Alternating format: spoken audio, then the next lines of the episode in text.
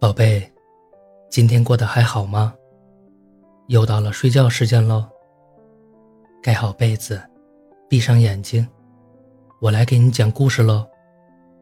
我们今天讲的是美人鱼与王子的故事。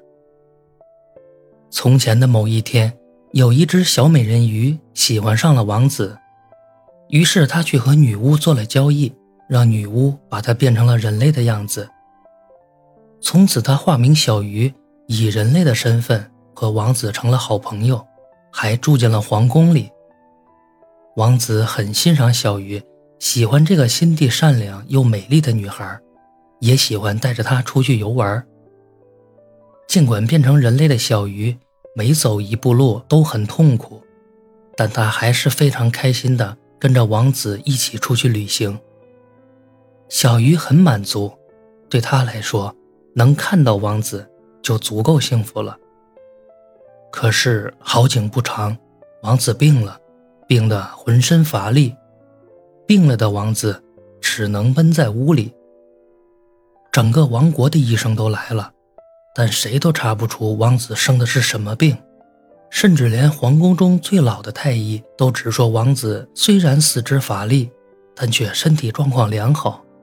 他们从来没有见过这种怪事。但是小鱼知道，小鱼嘛，毕竟是美人鱼，她见过人类医学之外的东西。世界是存在魔法的，也存在诅咒。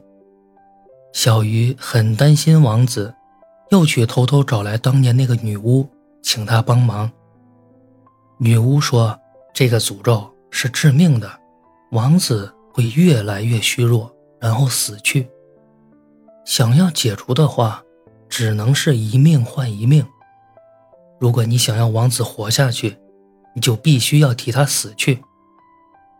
小鱼没怎么犹豫，说只要能救王子，怎么样都可以。女巫很是怀疑，说你想好了吗？他值得你这样做吗？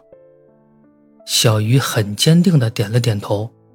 女巫就说：“那你就把这个药给他吃掉。”他喝药的那一刻，就是你消失的那一刻，你会变成泡沫，消散在空气里，像不曾存在过那样。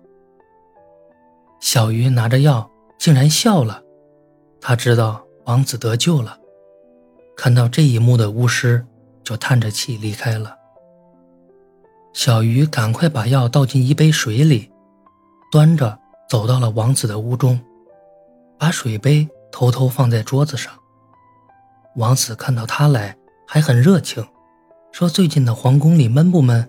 好久没有陪你出去玩了。”小鱼说：“当然很闷了，你要快点健康起来，好怀念和你一起去玩的日子。”王子说：“那等我痊愈了，我们就出发。”但王子永远无法想到，有些承诺是注定要错过的，他们。再也不会有那样一天了。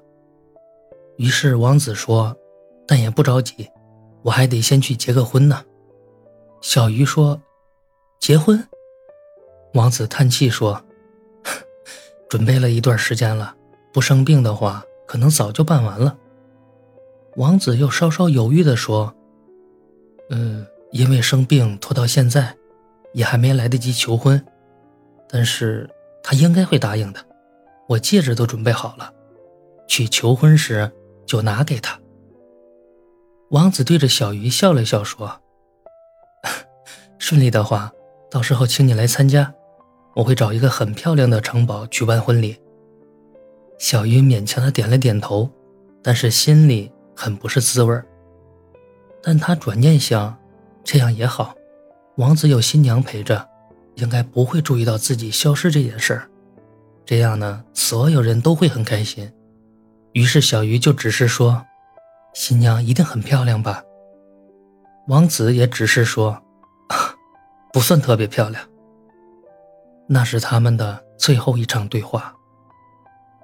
那天晚上，王子口渴惊醒，看到了桌上的水，喝了下去，身体瞬间恢复了力气。他从房间里走出来，就这么的痊愈了。